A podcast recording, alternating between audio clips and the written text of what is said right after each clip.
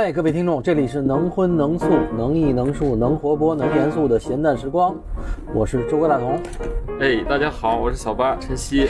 呃，今天是晨曦是这个主持人啊，我是作为成主持人。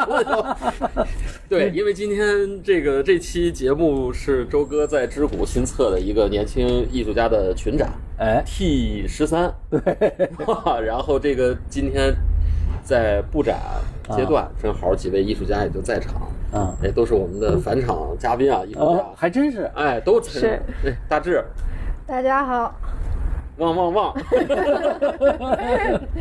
对。好久不见了。对，大志前一阵儿先去了趟西藏对，啊，回来头发也黄了，肤色有高原，是因为跟藏民高跳了舞了？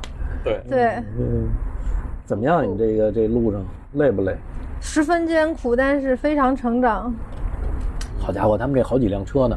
四辆车，哎，你看，你看，你也知道，对 对对，哎家人在吗？对对对，嗯，还有这个苗水仙。水仙。Hello Hello，大家好，我是水仙。嗯美美柔厅，啊，美如对我老给记成美杜莎。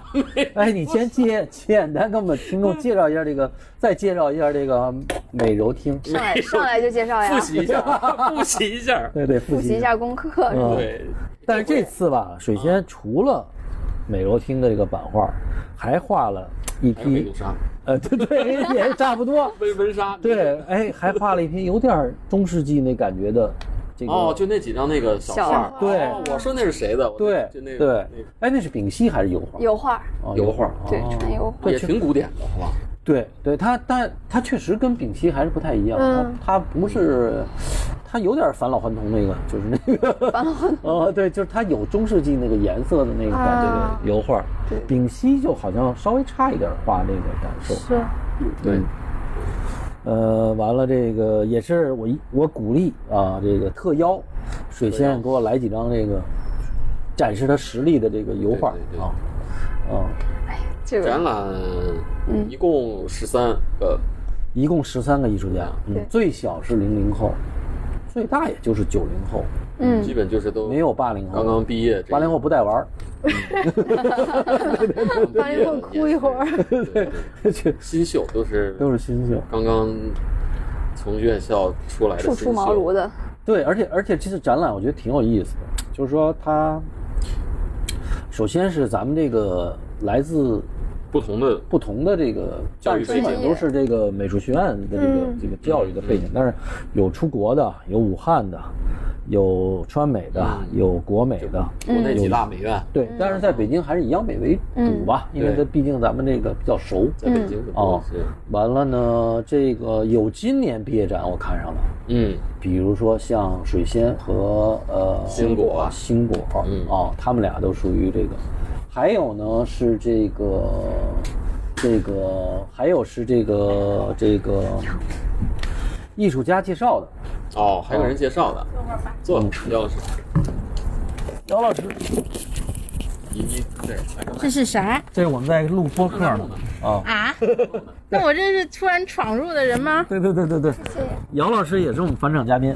哦，好吧，都都是自老人了，对，因为哦，因为姚老师都讲两回了，对，哦，好像是，好像是的因。为姚老师可以跟我们一起来这个聊聊他们年轻人的这个这个，因为姚老师也是策展人，嗯是，对，嗯只不过上次是给一个资深的艺术家张一做的，七零后到零零后都测，嗯，没有吧？没有，还没有到零零后呢。没到零零，哎，这次你看我们这个展览怎么样？这些年轻人，感觉其实有点复杂。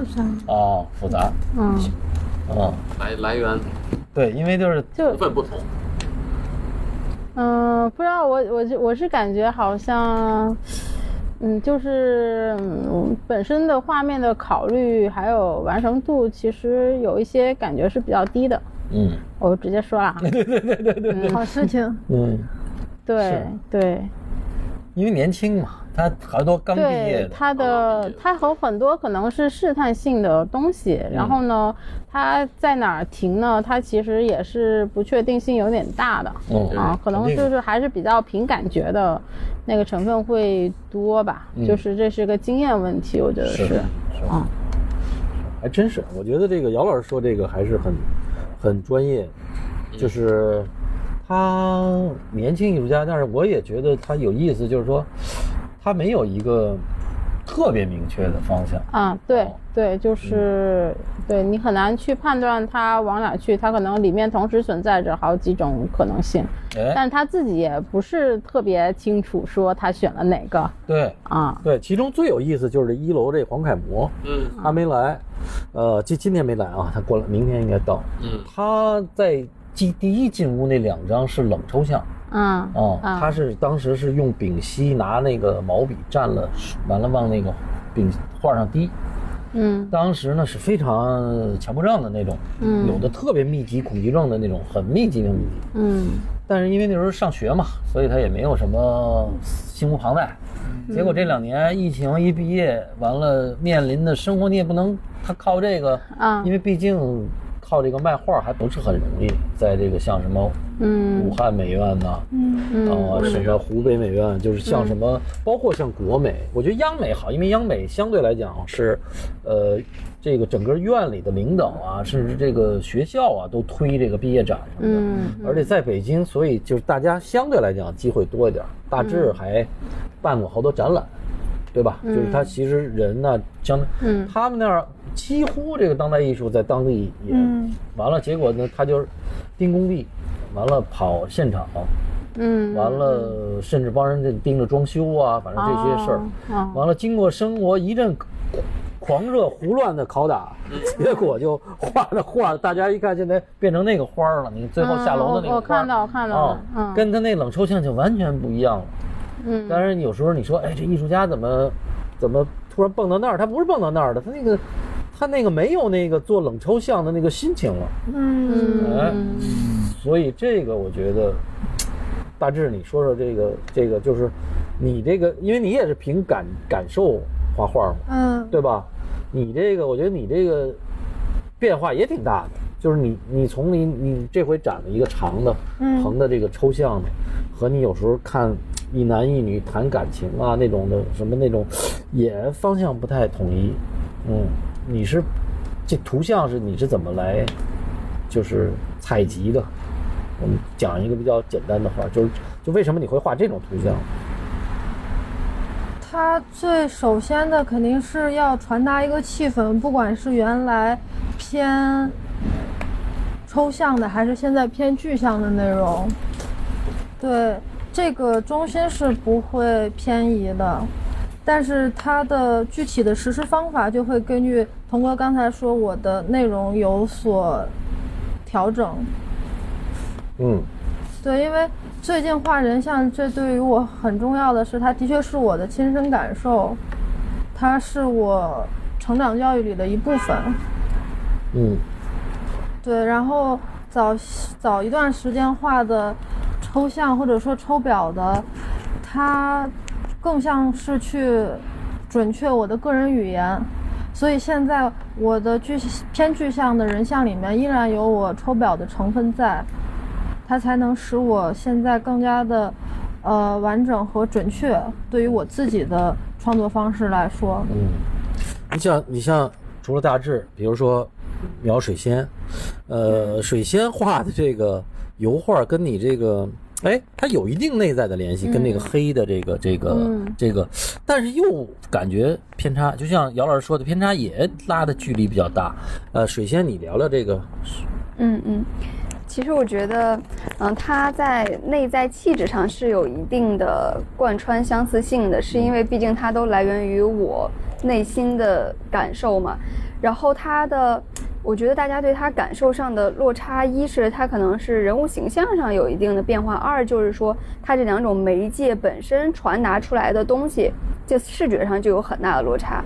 就是你铜版美柔厅它出来的就是一个偏黑色的一个东西，如果说把它转化成一个彩色的，其实如果再去跟我的油画看，可能会会接近一点，嗯，但是它内在的那个联系都是来源于我构建了一个新世界，嗯一个一个超脱于我们现实世界的一个我理想中的世界的状态，然后他们都是有美好的呃美好的憧憬在里边的。那么油画你看到它可能它的色调、色彩，包括它里边的人物造型，都是有那种奇幻的梦境般的那种，我觉得是有一点美好的感觉在里边的。然后那个美柔厅呢，那个版画它虽然说看起来比较黑、比较深沉、比较压抑，但是，呃，我我在创作它的初衷也是为了那个新的从世界中新人类的美好的品质在里边，所以说他们两个都有内在美好的那种憧憬，是能够把它们连起来的。然后这个油画是我新的一个探索，嗯我之前画的纸本会偏少一点，画就是大部分都是在做版画啊。版画它动手手工性就很强，所以说它呈现出的那种感觉是有一种，嗯。嗯，怎么讲？工序感跟技术感，它就是总是会贯穿在版画的气质里。那油画它又更多了，它有了色彩，有了笔触，然后有了更多形式的变换，我就觉得它会有更多我感性的成分能够表达出来。嗯，嗯所以就小八，你听这个，这个你这个属于央媒不是这老这老人，欢迎大家倒到上期的讲 那个美头听的这个事儿，再再复习。对对对对就他讲那个语言上的这样的一个联系吧。啊嗯。但是你你你你听他说这个油画上，他就一下它带有这个色彩以后，嗯，跟这个纯黑色的变化，你也画画，你你对这个有什么感受？就是那个画儿还是还是带有他那个之前专业的一个一个气质的嗯，延续。而且他们都说这央美版画老出更出人才，好像是是吗？对，就是更闭门造车一点，就是专业性很强啊，技术性很强，所以很容易可能受这个东西吧，就是他慢慢在自己毕业以后，慢慢会有一点往出再再走，再进化或者再破除的一些东西。是不是版画这这个不是这工种啊，这个画种，这是不是本身就是就比较比较累？对这个人就是要求体力，要求这个匠匠匠人匠性比较强，工匠性。版画，我觉得版画其实它更多的是思维方式不一样。哦，就是因为版画它的很大一个特点在于它的工序性，嗯但这个工序性它不会说把你这个人框定死，嗯但是你是又就是做过版画人跟没做过版画人，他还是有一点思维上的不一样。嗯做过版画的人，他就是说，他，呃，它一是就是你那个思维特缜密，因为你每错一步，后面全都无法进行的那种无法后退的那种感觉。它不是说盖能够再盖再涂，没有，就是你必须得一条路走下去。你要中间断，那就是断了，就不行。然后这个还有一点就是说，他可能对于材料的这个。这个感受上吧，我觉得他可能他更悟悟性一点，就是他嗯平时跟材料就是身体嗯，对，那那种那种动手那种打打交道，所以说动手能力人也比较强。然后你看很多版画出来的艺术家，他们画面中啊，或者说他做的东西里边都有版画成分，比如徐冰老师啊，然后我们方力钧啊老师啊，他们之类都是。你看他们的画面的感觉，跟他们所采用的那种方式，都是版画思维。其实，哦，你这一一学过版画人，一一看就能看着他用的是什么东西。版画系出来，确实都画油画？呃，也不太一样，反正说那种不一样。你。看彭斯版画系的，还真是你看他他画的油腻，油多。我觉得对工序的感觉就不太哦，对，他会有一点这种很受影响的，是。听听这个一九，来一九，好，我来一个这个，嗯，一九聊聊。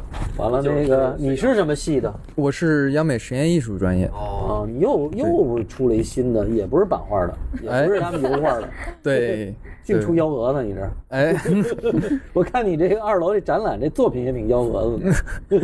呃，因为最近一段时间其实也在重回艺术史嘛，啊因为毕业了之后，其实对自己也有一个深入的探究，然后重回艺术史，忽然发现。在当下的创作当中出现的，并不是纯粹的感性，或者说纯粹的我把这个东西复制下来，嗯它更多的是对于你所观察到的事物之后带给你的某种情绪之后进行排序，哪一个东西更触动你，而这个触动的点在哪里？比方说，当我最近一段时间去观看我自己的过程中，我被排到了这个序列的第一号。所以我的成分被加强了，在之后接下来什么事都，什么事关于我，这件事由什么生成的？它是一个绝对理性化的排序之后生成出来的图像。所以在上面的创作中，我也将这个次序性把它排列出来。四个方盒子其实代表了我对外，我作为空的我，我想象出第二人格的我，嗯和最后一个对内的我。嗯然后包括之后的玻璃的那个作品，其实也是来自于我对于我身体的另一层想象，就是包括我对于艺术家职业的想象，我对于现在就是一个完整的人形态的想象。其实，哦，我们都在对这个想象附加力量和价值。嗯，我一直，我希望接下来的工作是持续能继续这样的研究和探索，把这个排序进行下去。对，所以听完这个这个一一九说的哈，你嗯跟我这个主题我选的还还行，是非常贴切啊，是吧？对啊我，我看到您那个主题的时候，我就忽然意识到，好像我的这个这个东西被说明了，啊，就好像有一串文字的东西又整理了我的思考。嗯嗯，对于艺术家的工作而言，走出工作室可能是他要面临的重要一环。嗯把东西展示出来，并且和一个展览相互嵌套、相互产生关系，嗯也是一个相互影响、相互学习的过程。嗯我觉得挺非常棒。所以，就像你这个实验艺术系，大致是 属于不是出了一个大致这样画画的作品。没有没有没有没有没有我就聊瞎聊，就是说这个，但实验艺术系就是我觉得好多情况下，就是有时候我觉得真是像刚才小八说的，真的有点闭门造车，有一些有一些小小朋友哈，过去我都是过去。啊，对对对对，过去，因为因为我觉得就是你从这个包括央美毕业展你也能看到，嗯就是他很多作品它就是为了做而做哦。但是我觉得你这个还挺有意思，你这个作品好像包括你那个嗯铁盒子里弄了一堆那个黄的那个是什么东西啊？嗯，石头，哦哦，那个色粉。色粉啊嗯，那是什么意思呢？那个色粉其实是我用铁重新打磨之后留下来的一个痕迹。嗯然后我其实，因为我的家乡它有一个特别大的钢铁厂，嗯，在哪？鞍山。在那个内蒙古包头，它原来是包钢，有一个特别大的包嗯钢铁厂。哦，呃，很有意思的事儿是在之后改革开放之后，钢铁被推到了城市建筑的边，城市建设的边缘。嗯然后在我那儿就很多工人下岗啊之类的，但是但是那些钢还在，然后再去看周围的远山什么的，曾经为了搭建那个钢铁厂，把山都挖空了，把石头砸碎了，变成混凝土，筑起了无数的高墙，到最后那一片变得没落。一旦没有人，你也知道，没有人的那个屋院会立马被植物侵蚀掉。就一块铁，它变锈，其实应该是它最原始的状态，它就应该是那个样子。嗯但一旦人为介入进去，它就变得漂亮，变得有光泽，它变得可以反光，变得坚硬。但实际上它不是这样，它自然的样子应该是生锈的，它应该是和石头混在一起。嗯，小八，你们山西是不是也跟包头有点像？差不多。啊工业没落的重工业。嗯，也是挖煤，就是黑的。对我们那儿矿难比较多，封锁消息比较多。但是像它这种，就它这个有这个黄的这种颜色的这种色粉的这种很强烈的，就是色彩对于它和它那种属性的那个连接吧。嗯对我也是看到那个第一个，嗯色彩非常的嗯打眼。嗯，对，那何聚聚老师说，一看，哎呦，这是住的啊，美国人住的来了啊。他他那个比例是怎么把握的？有大有小的这几个比例。呃，我就是把它们尽量控制在五十乘五十之间，嗯然后这个比例本身就是我的工作室的一个地毯格子，就是五十乘五十，啊就是我每天特别喜欢踩格子、踩格子、踩格子，就不要跨进边缘里。我觉得那就像是一个小游戏，对自己跟自己的工作室地面发生的一个小游戏。嗯，对，姚老师，你听完这个，你有什么感受？姚老师？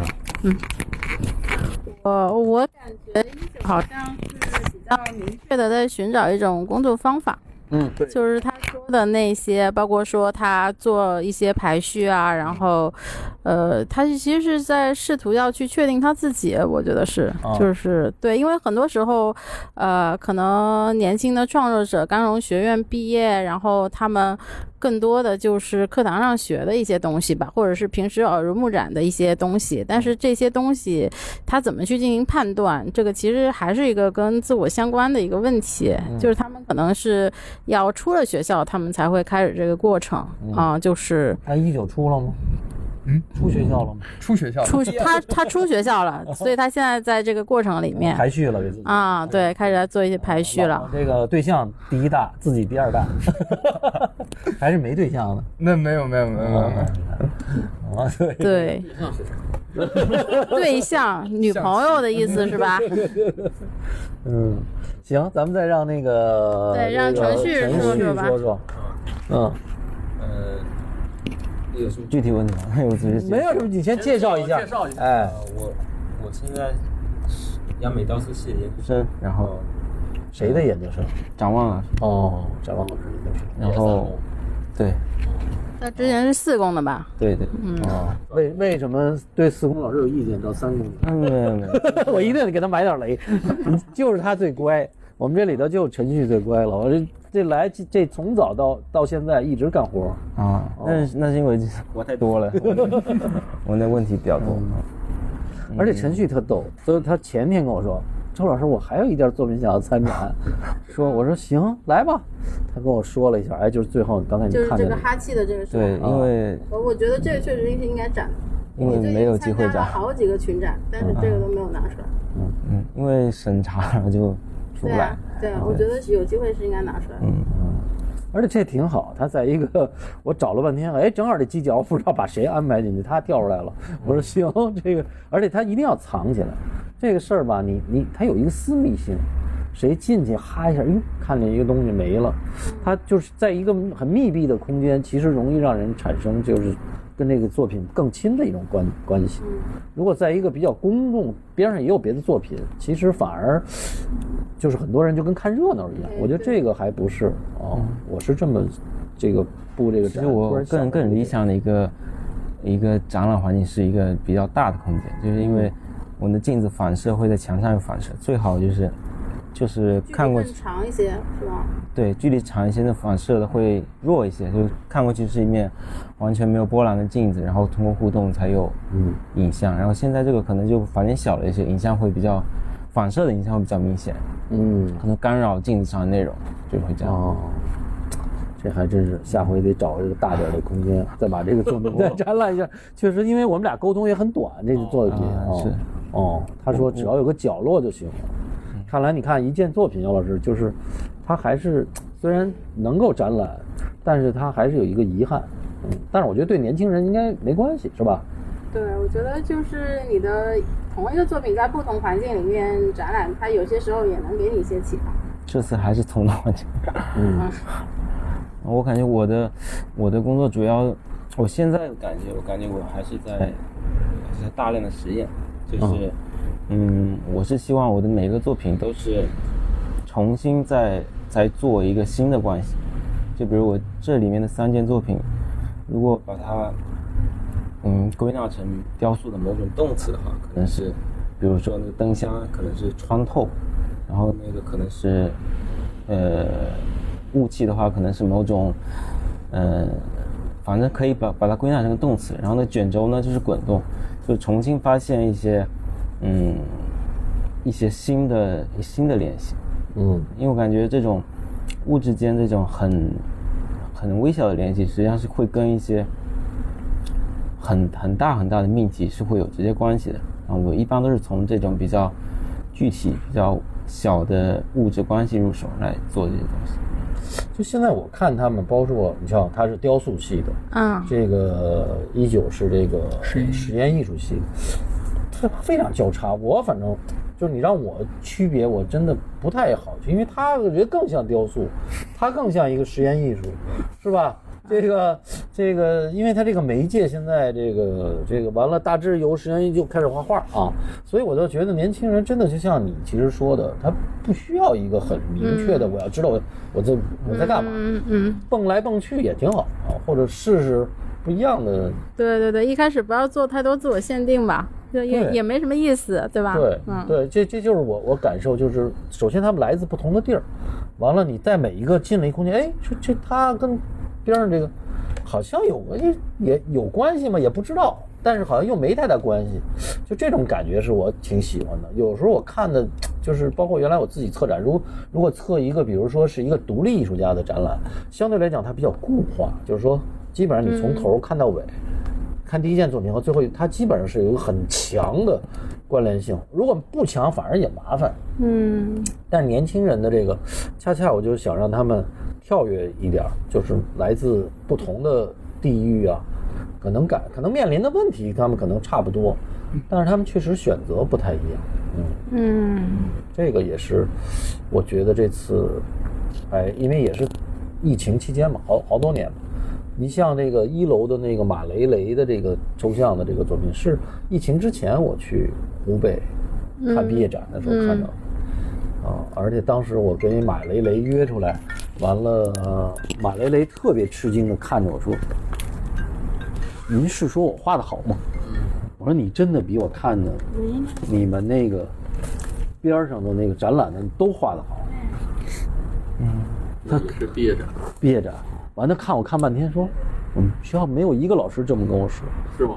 对，哦，完了我就觉得，哎，雷雷这还真的挺挺逗，他就是他完全是没有一个肯定，而但是他为什么画这么黑呢？是因为他一湖北刚在武汉发生疫情，他们就被关楼里三个月，他就在那楼里往出看，就是就是他完全是一种本能，像动物本能是画出来的那个，所以我觉得。我所以这个我特别约他这个展览，在在他还在接着发展这个，我觉得还可以。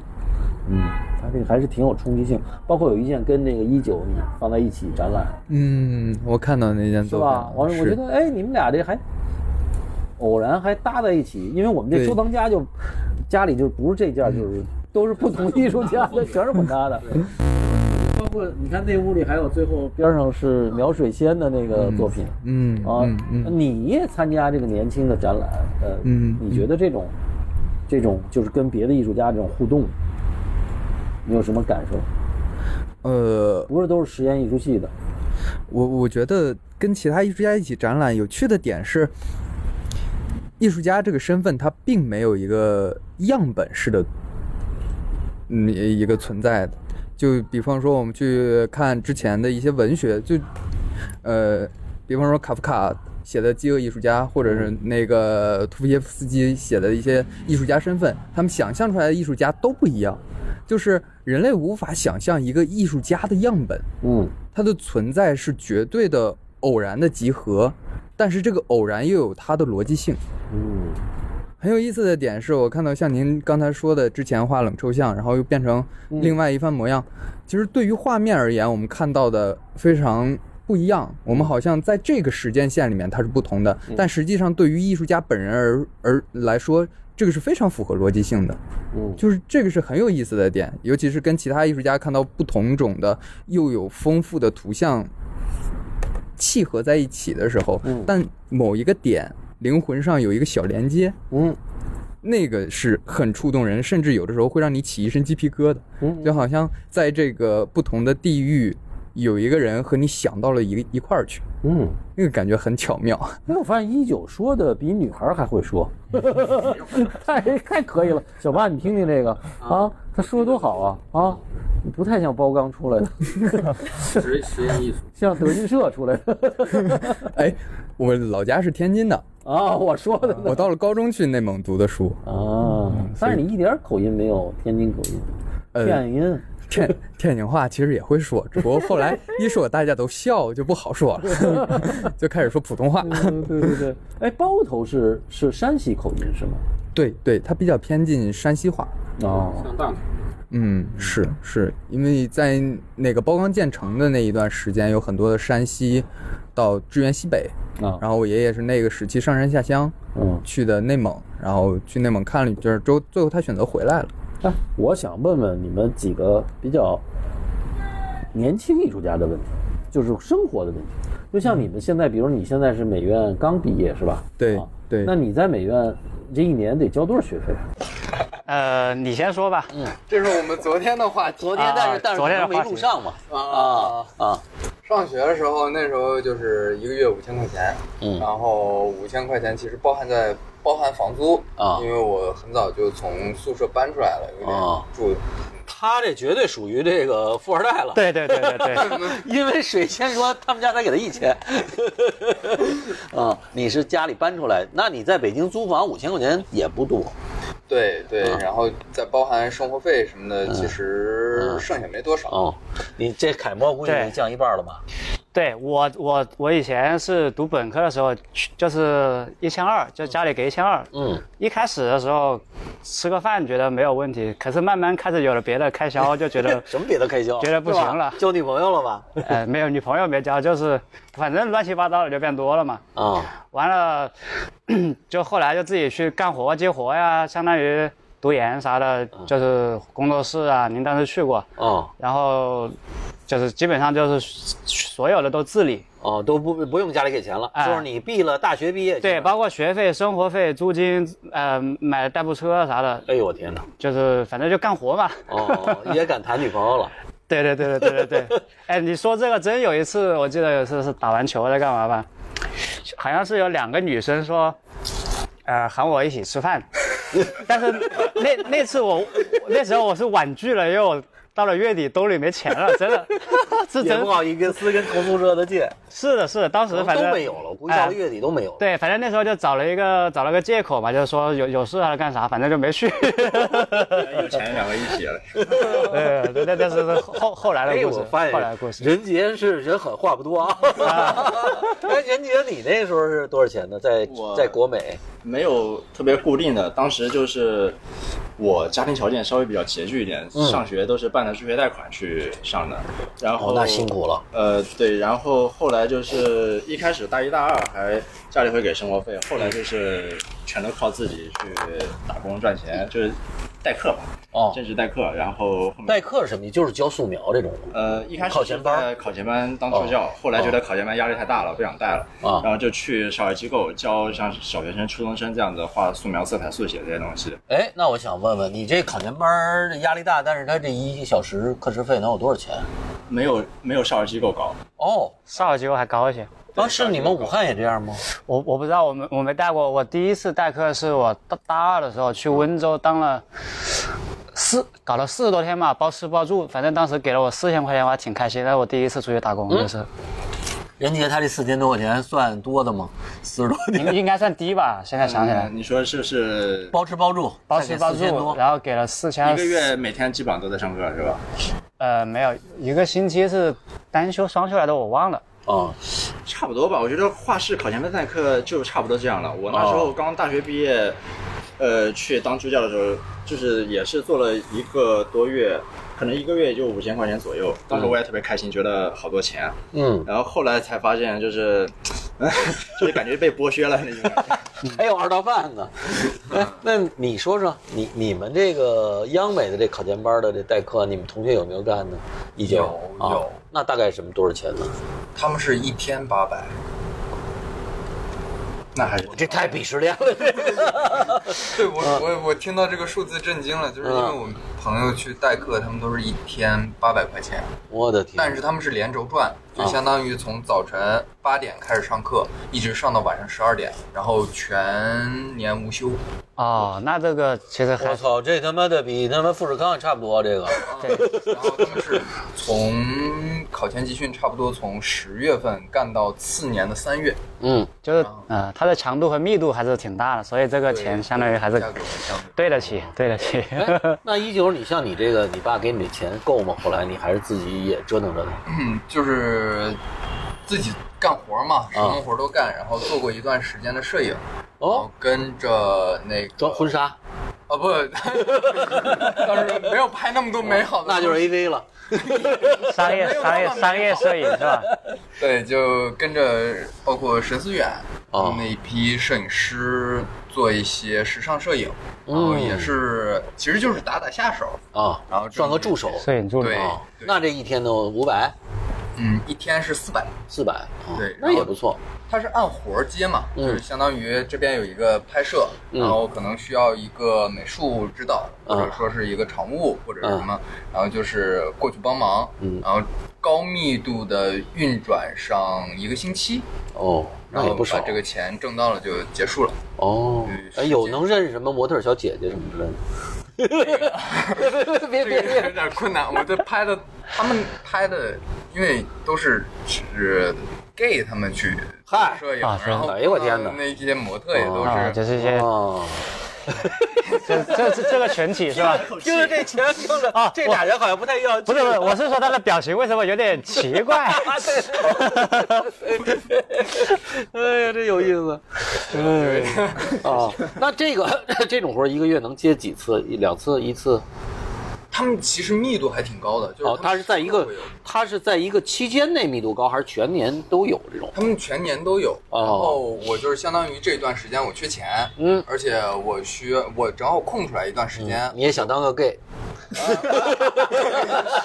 接不下去了吧？混迹其中，假装一下，假装一下。呃对。然后就那段时间就腾出来，就专门去做这个工作，然后挣点外快，啊，就是补补贴一下家用，能吃顿好的，啊，来顿麦当劳什么的。所以你看这个，听了说是，其实北京的这个他们这个央美的机会，确实感觉比你们要要多一点，好像。对对，我我们那边就是我我可能大一的时候就想挣钱，但是我没有门道，我不知道从哪去挣钱。啊，我那后来你这个家里不给你钱，你你怎么想的？这不是他不给，是我我自己觉得哎我可以了，我就没要了嘛。哦，明白明白。就是那你怎么想的？这个是开个什么工作室啊？是接的这个活？没有开工作室，当时师兄啊、差差不多吧，可能就是因为一个机缘巧合，当时就不都会画画嘛，啊就是画墙绘，不知道你们干过没？在上学哦，的时候。墙绘可也挺累的。比如说什么以前就是什么有个有个餐厅啊或者啥，让你去，我们就觉得涂个墙画个颜色，然后管吃管住，一天就是四百还是五百，嗯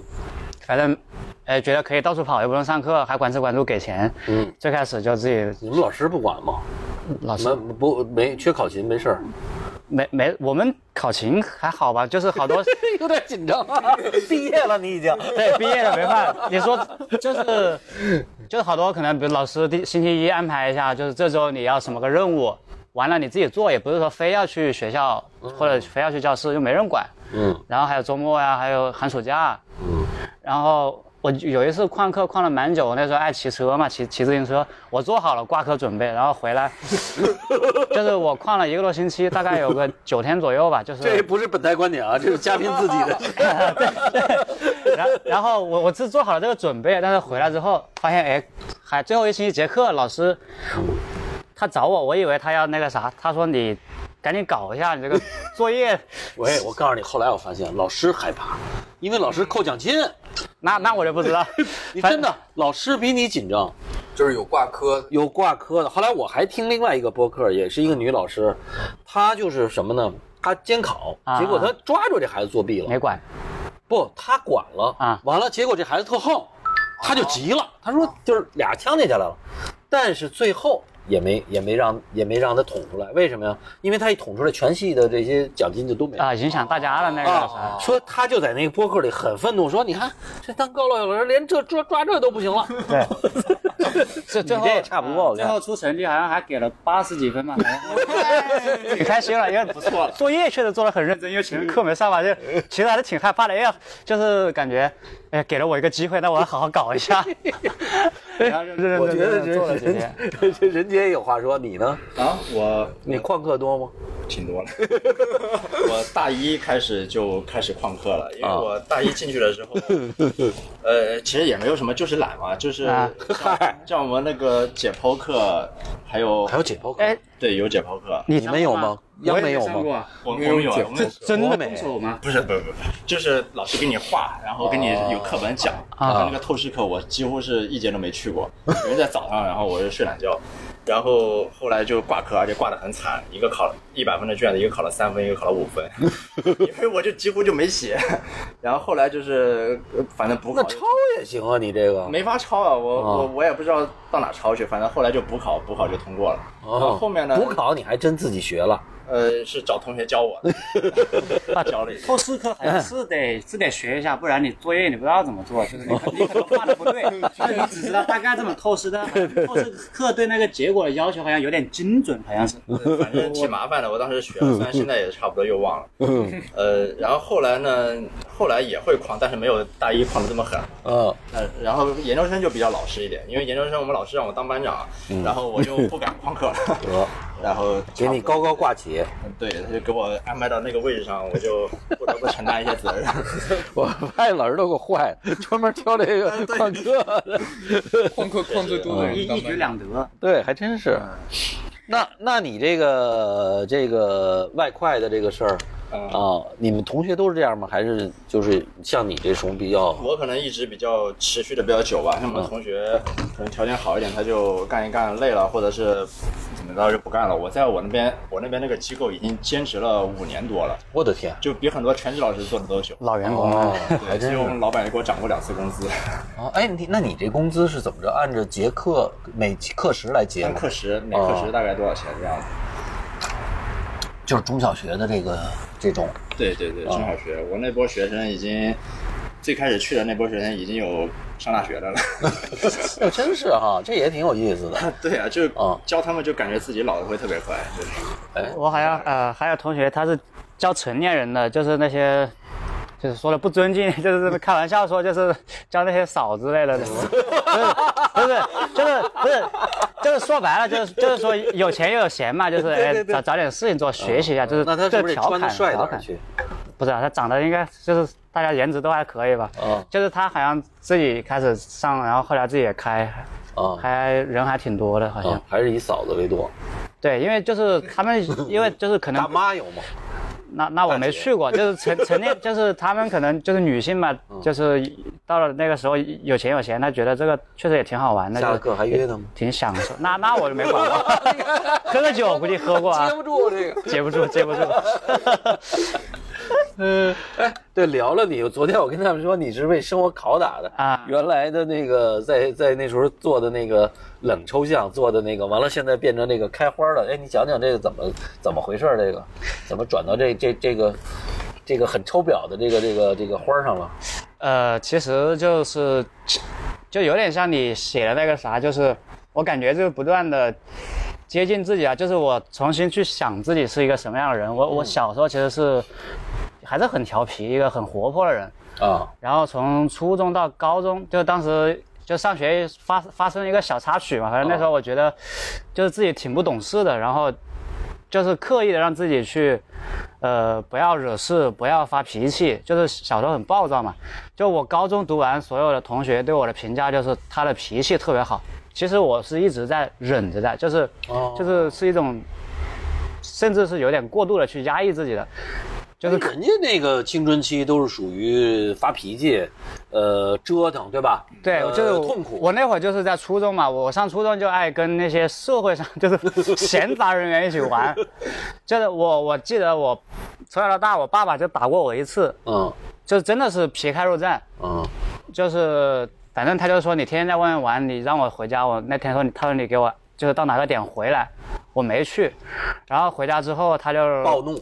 对他真的是拿那个皮带，就是就夏天穿那个 T 恤嘛，就隔着衣服就打了一下，然后完了掀开就真的皮破了。我我我就我原来皮开肉绽就是就这么回事。哦，我小时候也是，我小时候我爸是拿那鸡毛掸子，两下鸡毛掸子折了，结果一个礼拜我就趴着，就不能屁股就不能招那个，就不能不能仰着睡了，只能趴着睡了。对我我妈我妈挺心疼我，但是其实我我从来没有因为这个事情怎么样，就是我就就是觉得我做错了事情。啊，但是那事儿对你还是有冲击的。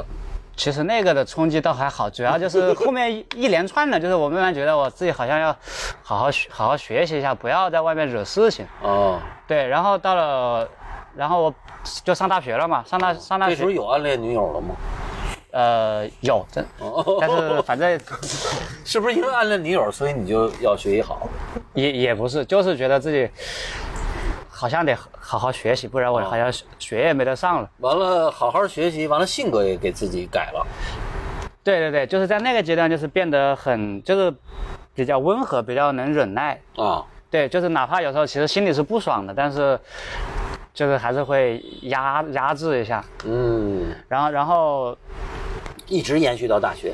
对，一直在延续大学。但是其实到了大学之后，因为上课呀各方面，其实你又回归到一个自由的环境，然后自己就是也更自主了。慢慢的就是家长也不在身边嘛，嗯又会重新去思考自己，寻找自己。嗯然后那时候就天天觉得上课无聊嘛，就是反正只要能不上课，往外跑就往外跑。那时候天天蹬自行车呀，到处去骑行。嗯，完了画那个冷缩像，其实就有点像，我介绍一下啊，他那个冷抽象就是他丙烯拿啊毛笔滴着一圈儿一圈儿的，大概是那个那种感受的。我当时看的是这个，对对，那个以那个为基，我不知道啊，是那个，反正大概其我当时是看的是那个意思啊。对对对，就是有点像练功一样，就是我我我做比喻的话，就是那玩意儿就像是，就是一个一个武侠在练扎马步那种，啊，就是一个是因为我这样子可以让自己时间，就是让自己把自己的情绪稳稳下来，嗯。然后我也就是那一段时间，反正就是很喜欢这种能让自己平静的感觉嘛，嗯嗯，然后因为那我看了很非常非常强迫强迫症的那种。对对对他一张他可能滴几百上千个签儿，反正他就圈儿一点一点在那儿滴，我看着。对，几百肯定不止，那就是非非常多，就是反反复复。最开始可能比较比较杂乱，然后慢慢的可能会稍微去，就是刻意的控控制一下嘛。嗯。然后完了最后，就是可能上班了之后，自己心路历程的变化，慢慢的又、又觉得，就是画那个抽象画了大概有个好几年，对。就是越越越想越觉得就是好像跟自己有点陌生，啊，因为可能那个还是跟自己的内心感觉是一种不说对抗或者是怎么样，就不是那么匹配。嗯我就想我怎么样可以更接近于自己，就是简单的说，就让自己觉得更舒畅一点，更舒服一些。嗯就是相当于还是释放自己吧，我觉得。嗯然后慢慢的就是，其实起源的话，如果说回到起源，就是因为我本科学环艺嘛，就是从高考以后没有很认真的去画画画，除了大一基础课的时候，我就做那个色彩什么的，就是好像当时大一系里还就是留留了一些，就那时候我觉得还有点成就感，后来有也没没没怎么管它。完了是有一次我一个朋友他说，就是就是想让我给他画一批画，就是临摹梵高的那，他给我选了几幅，让我照着临摹嘛。嗯。就是那时候，就是就是今年的年初，刚过完年来的时候，刚好我说比较闲，我就一口气画完了。嗯就是在那个时候，我有一点感觉到了，接着上大芬村上班去吧。没有没有 没有，不是，就是感觉到了这个绘，真的就是这么多年绘画才真正体会到，哎，绘画挺好玩的。哦，完了，我就开始尝试去去去画一下，就是自己自主的去画一下。是用油呃是是这回是油画吗？还是丙烯？还是丙烯？其实我一直一直用的都是丙烯。嗯嗯 对，就是那其实是一个很很小的小小的一个机缘吧。嗯从那开始，然后我可能就买了一些中国绘画的书，然后包括自自己有了一些画册。嗯呃，像之前我就虽然我画人头像，我一直很喜欢像玛格丽特呀，还有嗯就我莫奈的那些，还有那个厄格罗，就是他们那颜色啥的，我都还挺喜欢，就翻一翻，然后就不断不断的尝试，最后就是就是那个转折点，就相当于到那个琵琶那会儿嘛，就咱们交流的比较多，嗯就是哎，好像最终那个琵琶画完之后，感觉好像找到了那么一点感觉，然后又又这样，哎，就是所以其实时间并不长，对对不按到，年初对吧？对大大半年，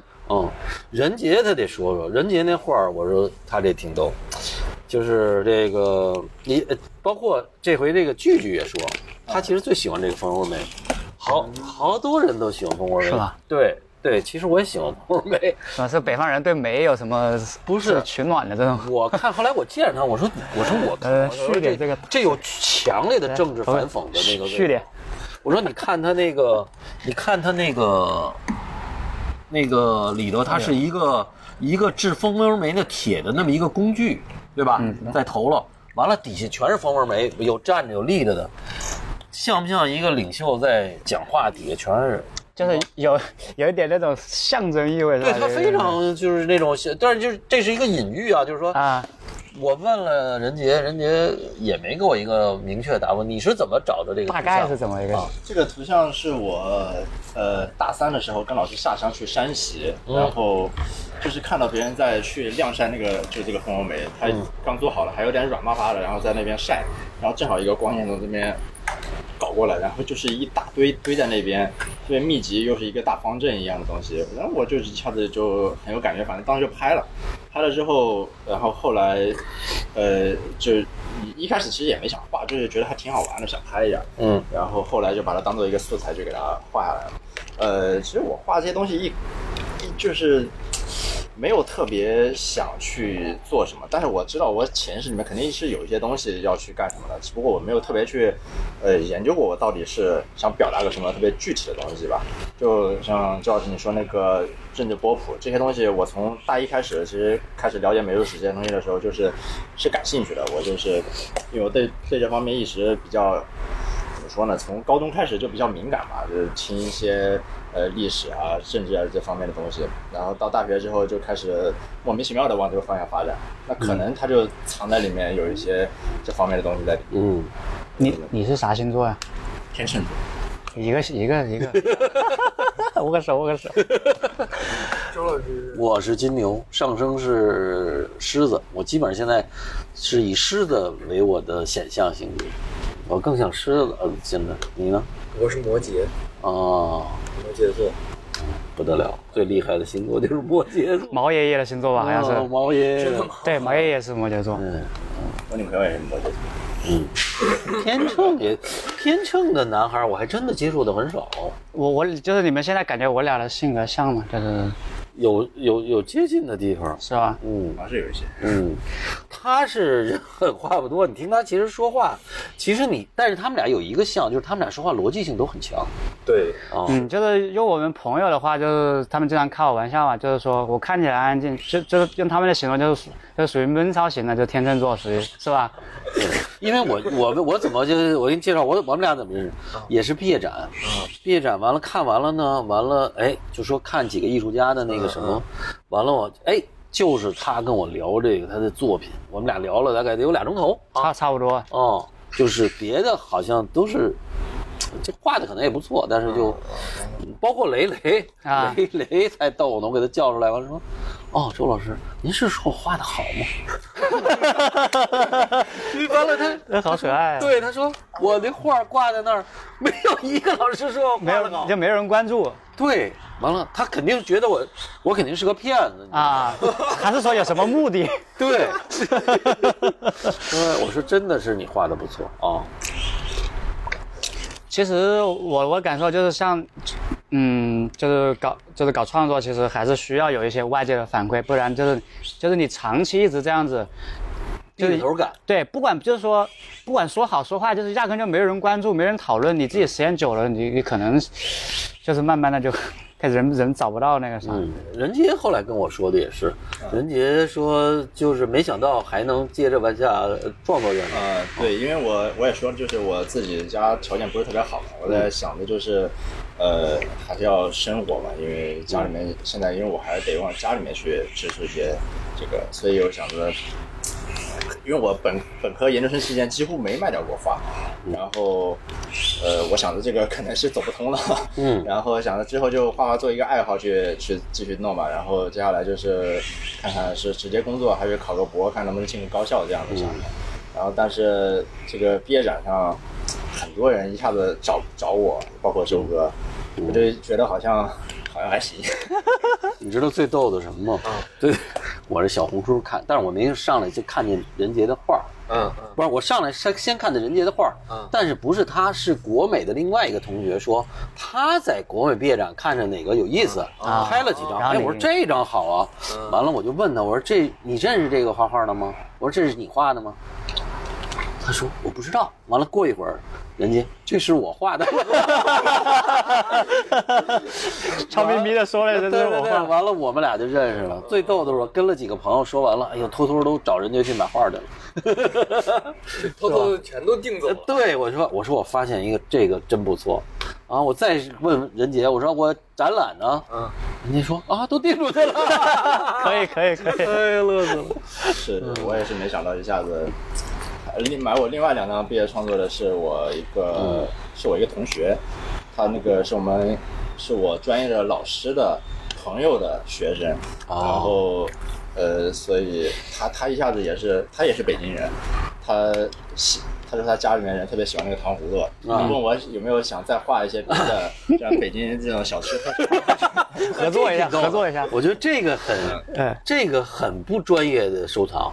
呃，因为他他他他爸是这么说，他自己他不他还比较专业点，哦他家里面人可能就是单纯觉得，哎，他觉得我那个杏鲍菇那个糖葫芦一个往天上冲的那种感觉，呃，生机勃勃的那种感觉比较有活力，然后他觉得冰淇淋是有点像融化的，嗯感觉不是特别好的，所以没要那个。有些人买它可能就是买个我喜欢，价钱我可以接受，我也挺喜，欢。但是你问他，他自己收藏别人的画吗？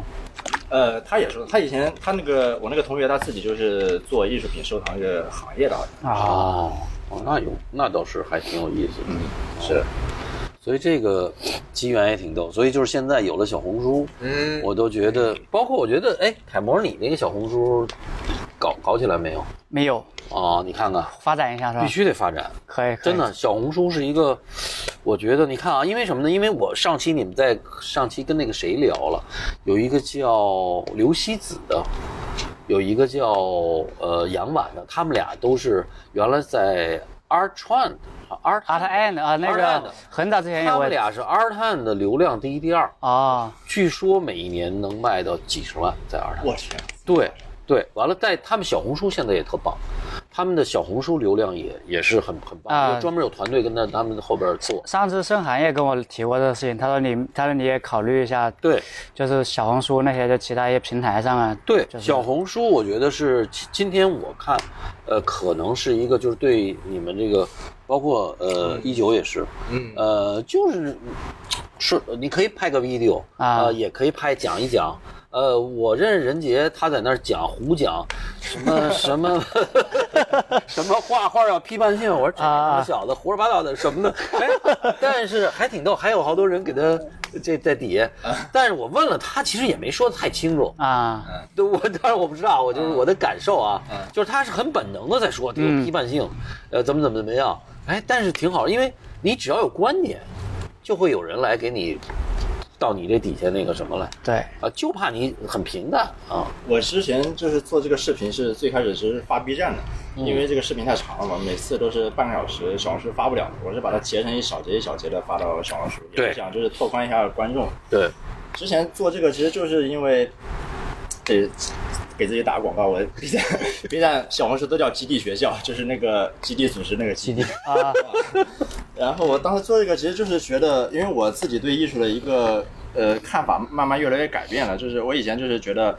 那我画这个东西就是一个寻找自我的一个过程，就是去表达自己的一些东西，呃，主要就是跟自己相关。但是后来我就越来越，呃，就是更看重艺术的那种公共性了，就是跟社会、跟周围的一些联系，呃，觉得它能能不能带来一些改变，也就是那种他律性的那种艺术吧。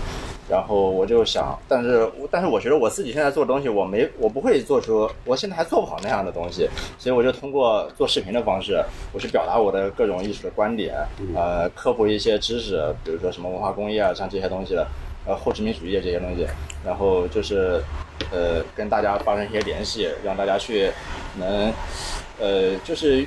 更讨论的更深入一些吧，而不是就是简单的像网上互喷吵架一样，那么就那么聊不出东西来那种过去了。嗯所以我做视频其实就这个目的。然后做视频那段时间，其实我已经就是很很少画画了，呃，准备当博主了是吧？也不准备当博主，因为这个不可能。那哎，你后来那 B 站流量能有多少呢？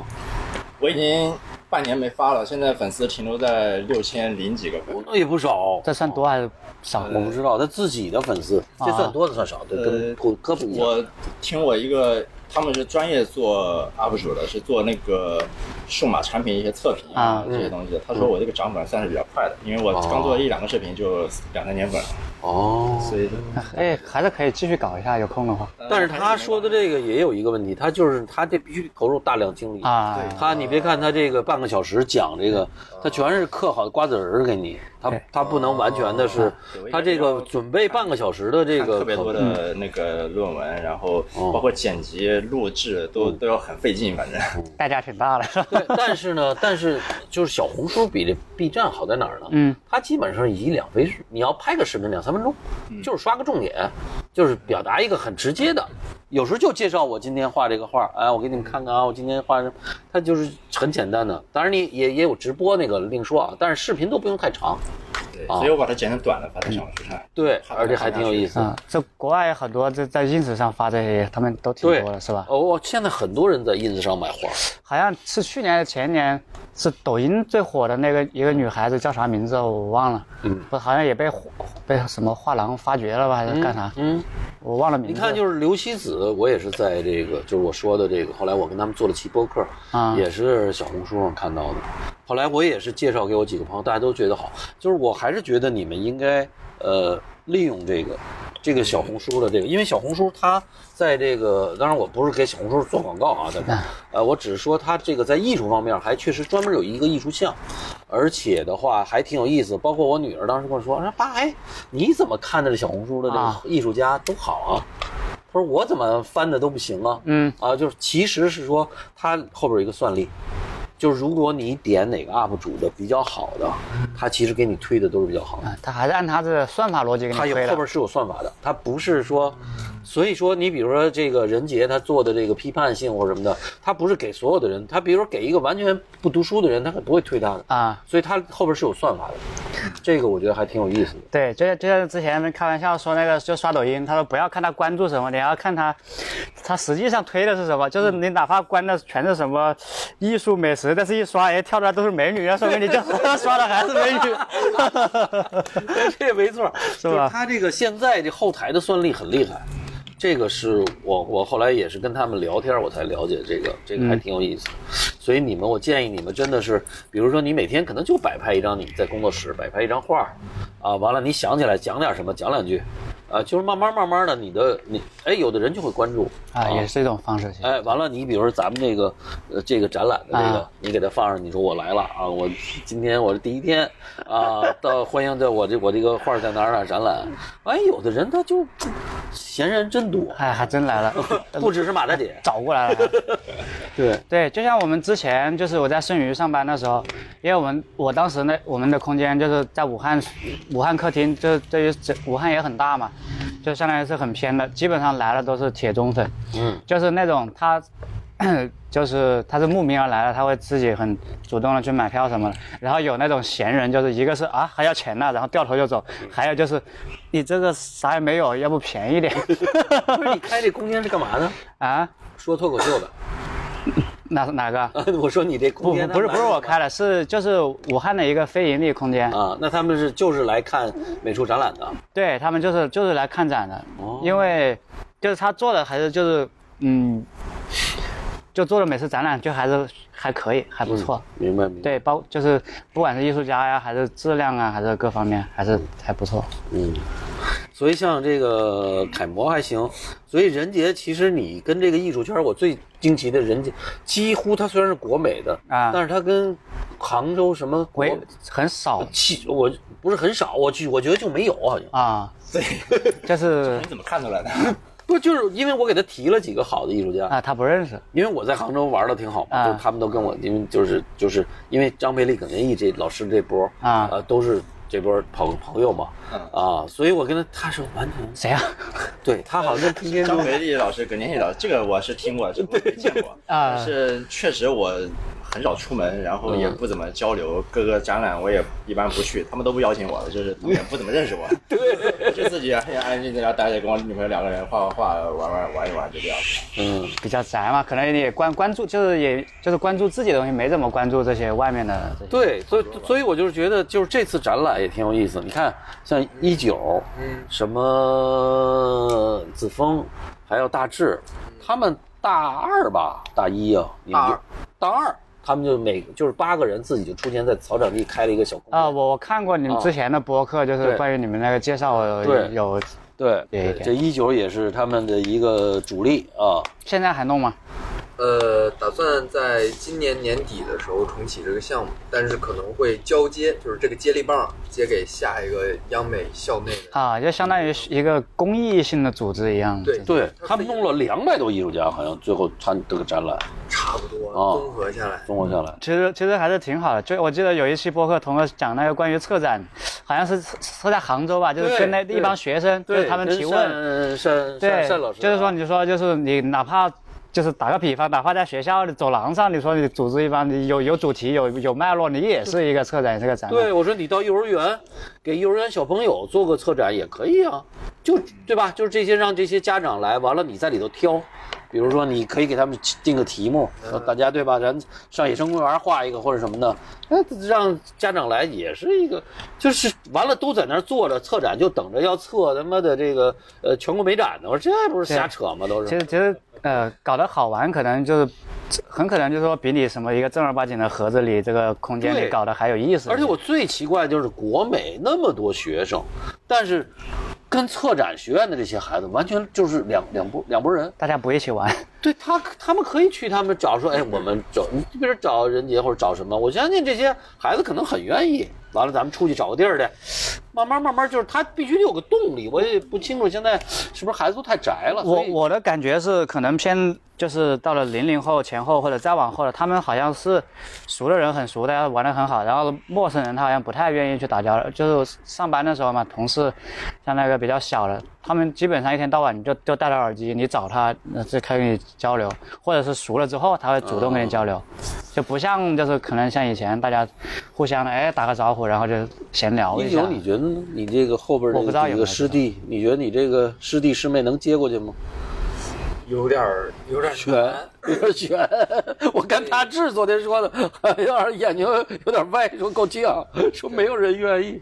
大志而且很着急，说意思你这几分耕耘几分收获呀？嗯，对，说我们出来的时候，我们办这个就没有想目的，我们就是要当艺术家的。是是不是就可能更零零后的话，就是大家更关注自我一些，他没有去想着我要去干嘛干嘛。对我可能觉得还是一个在教育吧，也可能就是他有时候会，比如说他参与了，我觉得你们启动这很好，他前面有师兄啊，就有点像社团。啊啊传递下去。对吧？对就是你正好疫情，所以断了一下，他后边也没接上。其实可能要接上，可能也会发现有有积极分子的，这个都不好说。对我我们学校好像有一个涂鸦社，叫叫啥名名字我忘了，因为我没参与。他们基本上就是还是连续性，好像是我们学校社团里属于一个比较、嗯比较长的一个连续，就没断过。嗯因为总有一帮人喜欢涂鸦，然后就一直嗯，就还延续的在。行，我们今天聊的差不多，希望这个后半集跟上半集能连 接得上是吧？那那就这么着，完了那个我一会儿给那个小八传过去，看看能不能剪好了。完了，争取这周我们能剪好上线。那谢谢大家，完了欢迎大家来参观我们这个 T 十三的青年艺术展览。来跟大家打个招呼，再说一声你们的希望，下一步想要做什么？来，楷模先说吧。下一步想做，呃，多画点画，然后然后再办个展览，卖点画挺好。袁杰差不多就是现在就是一心在搞创作，同时还是视频还是想继续做的。嗯，呃，目前就这两件事。对你那个广告可以说一下基地公社、呃基地学校，基地基地学校 一九。我想着明年去考个焊工证，考个钳工证，精进一下自己做铁的那个技术。OK，那行，希望大家，呃，祝福这些年轻艺术家接着进步。大家欢迎呃给我们留言，拜拜。拜拜，回头见。拜拜。